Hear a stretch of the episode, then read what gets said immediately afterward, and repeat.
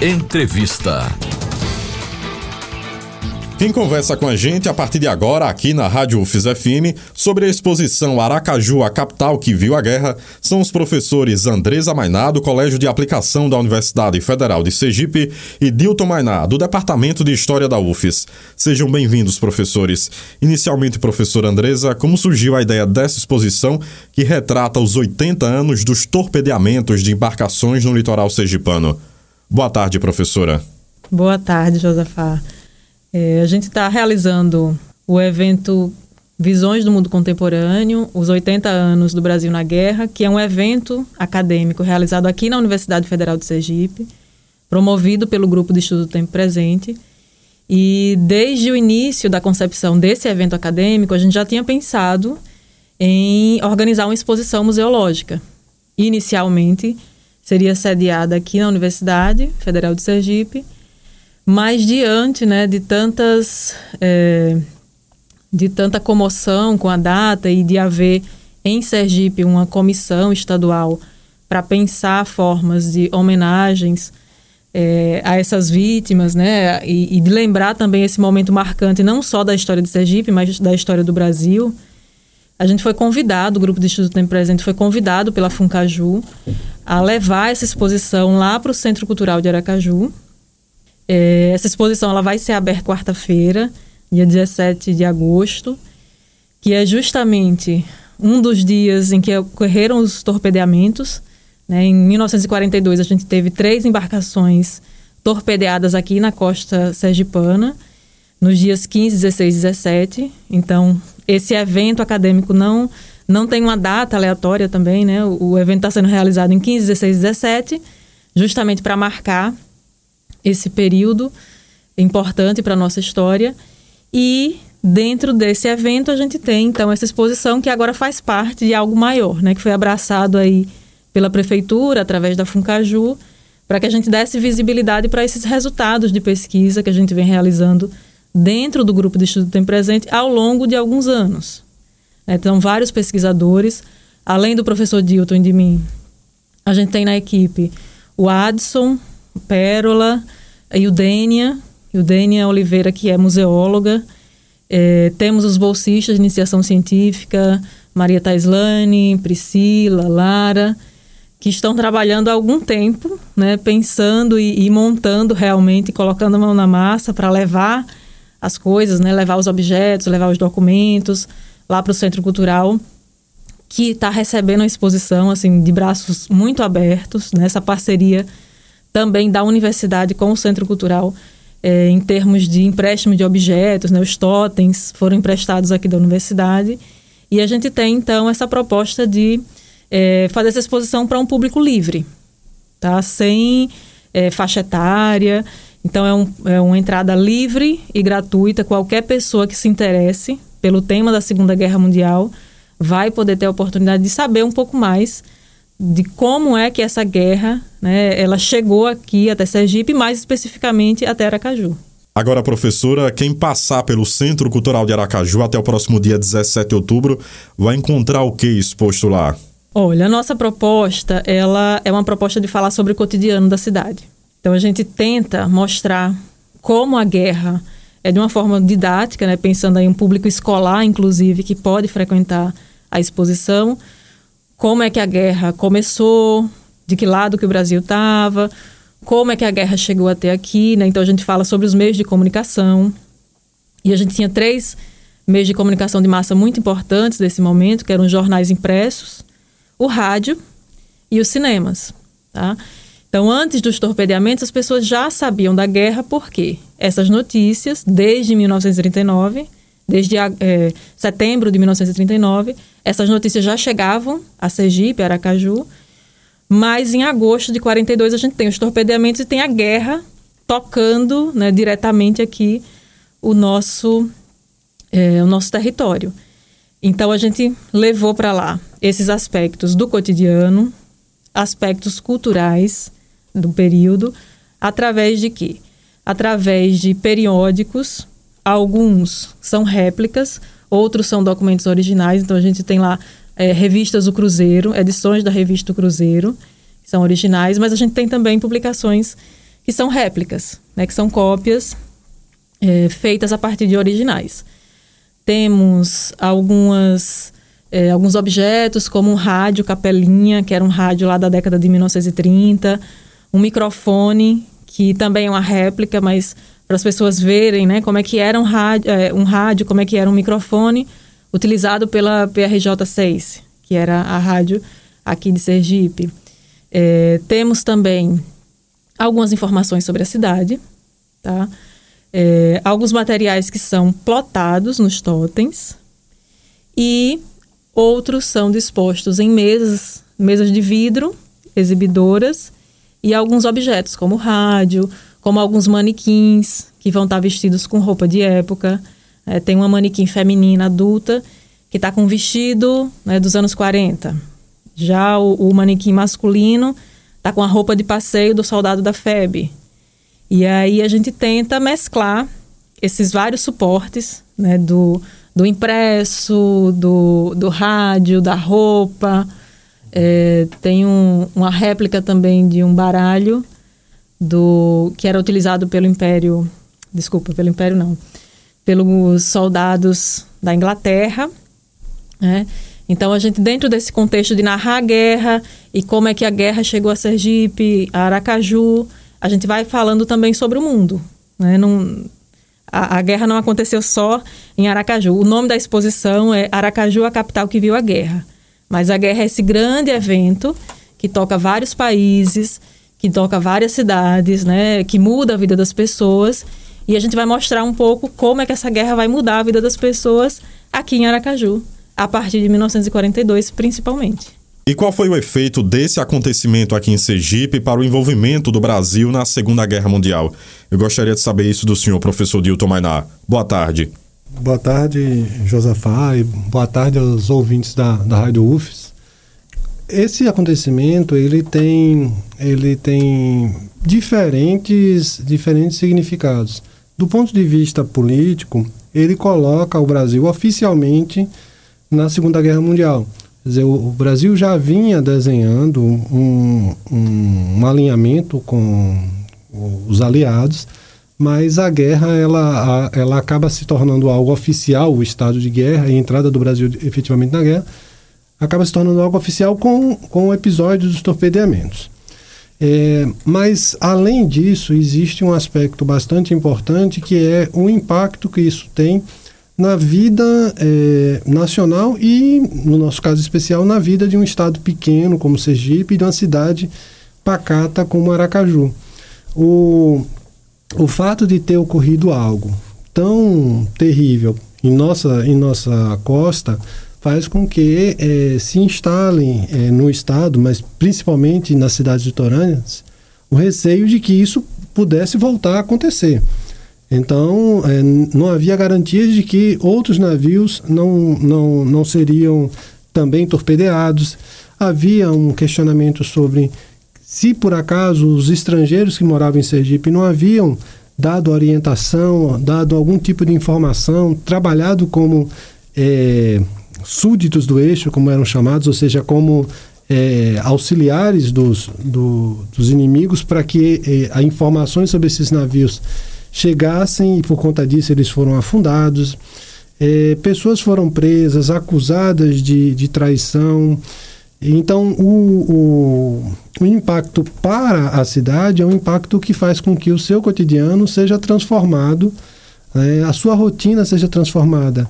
Ah, basta a gente dar como ideia, né, comprar um, um, exemplo de como há essa mudança quando ah, se, instala, se instala aqui a prática do, dos blackouts programados.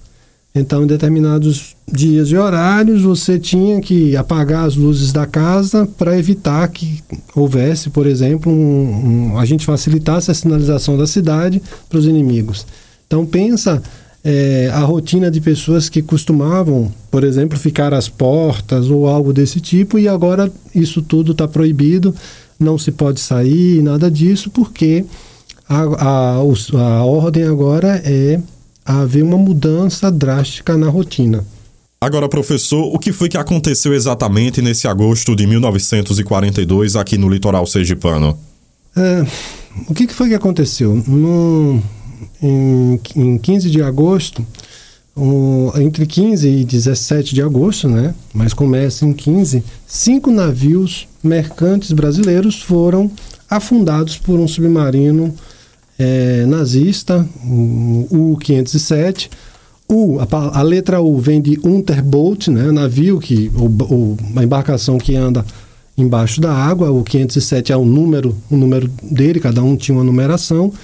E os U-boats, eles afundaram vários, várias embarcações pelo Atlântico. Os navios brasileiros, vários navios brasileiros já haviam sido afundados, mas a maioria fora do nosso território. O que, que acontece então em 15 de agosto, em 16 de agosto acontece nesse, nesse período? Por que é isso, esse momento é tão importante?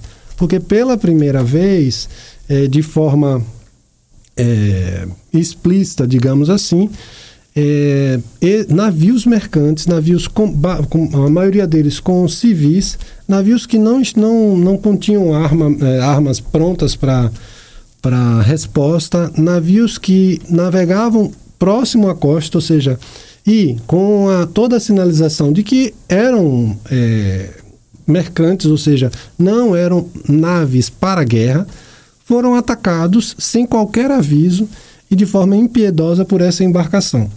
Para se ter uma ideia, uma das embarcações é, levava famílias de militares que iriam, estavam saindo é, da, da Bahia iriam para Pernambuco. E o que, que acontece? A quantidade de mortos nesse navio é absurda. E das crianças, filhos dos militares, nenhum sobreviveu. Então são 35 crianças que são mortas né, com esse ataque. Isso, evidentemente, é, choca muito e faz com que as pessoas, quando o fato é, é, é noticiado, que as pessoas se movimentem, vão para as ruas e protestam. Então, esses torpedeamentos acontecem entre, entre 15 e 17 de agosto. É, há quebra-quebra em alguns locais da cidade.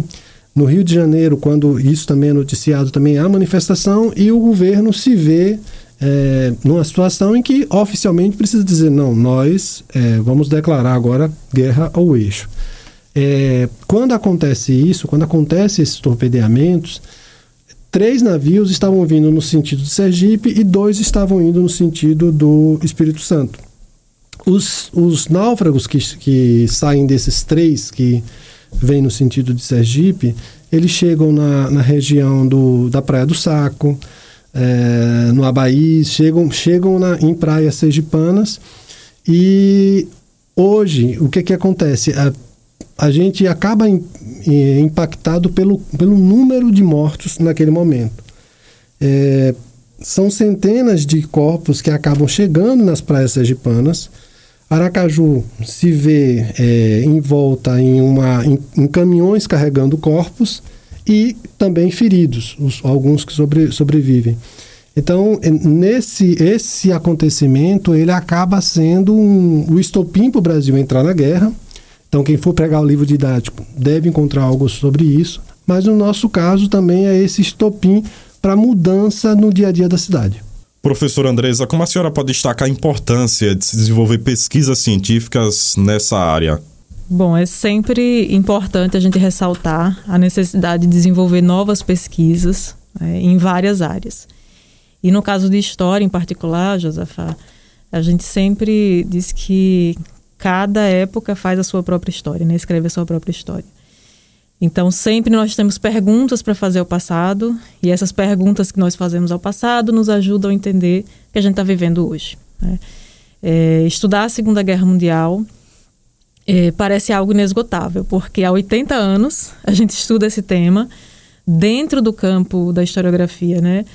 É um dos temas, talvez, né, o mais estudado, mais investigado, e é o que continua a gerar mais curiosidade, mais interesse das pessoas. Né? Então, essa renovação, essa necessidade de novas pesquisas, ela vem justamente das inquietações, né, das necessidades que nós temos hoje de entender o mundo que a gente vive. Então, essa, essas pesquisas que a gente faz, elas vão nos mostrar não apenas novos documentos, né, que são descobertos também No caso da Segunda Guerra, a gente tem, inclusive, alguns arquivos que entram em sigilo e aí eles são liberados, mas também uma documentação que está dispersa, que alguém por acaso levou, né? Os soldados faziam muito isso, eles levavam é, coisas para casa. O soldado americano que estava no Japão levava, o soldado brasileiro estava na Itália trazia alguma coisa, enfim. Então, esses objetos, esses documentos também podem ter se dispersado. E a gente tem sempre uma renovação dentro do campo científico. E é extremamente relevante que instituições como a Universidade Federal de Sergipe, né, que instituições de fomento à pesquisa possam continuar permitindo que tanto professores como também alunos de graduação e pós-graduação possam continuar desenvolvendo pesquisa de qualidade. Né? Isso se reflete não apenas em formação de quadros, mas também é, na possibilidade da gente entender a nossa realidade. Né? Estudar a guerra é estudar os fascismos, né? é estudar a intolerância, é estudar a violência, é, é estudar a possibilidade. Né? A gente sempre fala da guerra também como algo, essa, essa herança ruim, né? essa herança de morte, de sangue, mas também a guerra tem aí um legado de esperança, de esforço, de superação e de é, fé em dias melhores. Então a guerra ela pode sim oferecer para a gente ainda muita fonte de informação e de conhecimento para que a gente possa entender aí esse mundo caótico que a gente vive em 2022. Só uma última questão, professor Dilton. Como o grupo de estudos do tempo presente aqui da UFES tem se dedicado a investigar não só a Segunda Guerra Mundial, como a história sergipana ao longo desse período? É, o, o, o, grupo de estudos, tempo presente da, aqui da UFES, tem lançado uma série de questionamentos sobre esse tema. Isso tem, tem se transformado em diferentes pesquisas. Hoje a gente, felizmente, tem é, pesquisas feitas por nossos alunos sobre o futebol no período, que é algo que chama atenção porque é um esporte que começa a se popularizar e os times da, aqui de Aracaju, também acontece isso na Bahia, tem dificuldade porque jogadores acabam saindo porque são convocados e isso é, cria problemas até na realização dos campeonatos. A gente tem pesquisas sobre o São João, as festas de São João no período, sobre os prostíbulos do período, sobre é, o rádio no período. Então, é, nós temos procurado e temos encontrado ah, uma, uma gama de possibilidades de pesquisa muito grande é, é, isso é algo que eu acho que é, que é bastante positivo.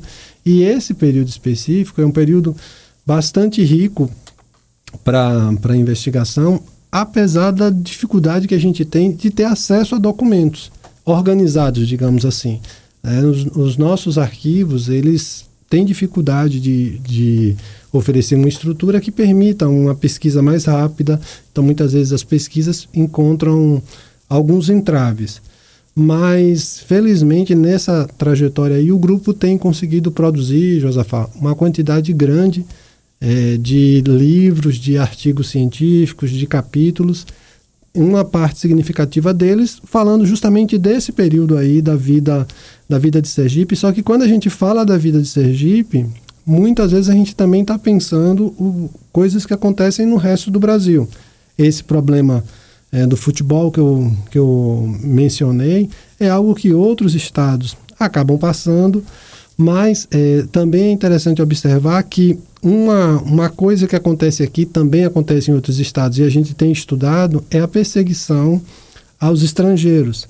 Então, no momento em que a cidade se vê com medo de ser atacada, começam a procurar os bodes expiatórios. Aqui em Sergipe acontece isso, mas em outros estados do Brasil a gente tem, tem lido e acontece algo bastante semelhante. Então, é, como a professora Andresa disse, existe muita coisa a ser investigada e o grupo tem tentado, dentro do, das nossas possibilidades, dar conta né, do, da riqueza que esse período oferece. Professores Dilton Mainá, Andresa Mainá, foi muito bom ouvi-los aqui na Rádio UFIS FM. Obrigado pela entrevista. Eu que agradeço. Muito obrigada, Josafá, pela oportunidade.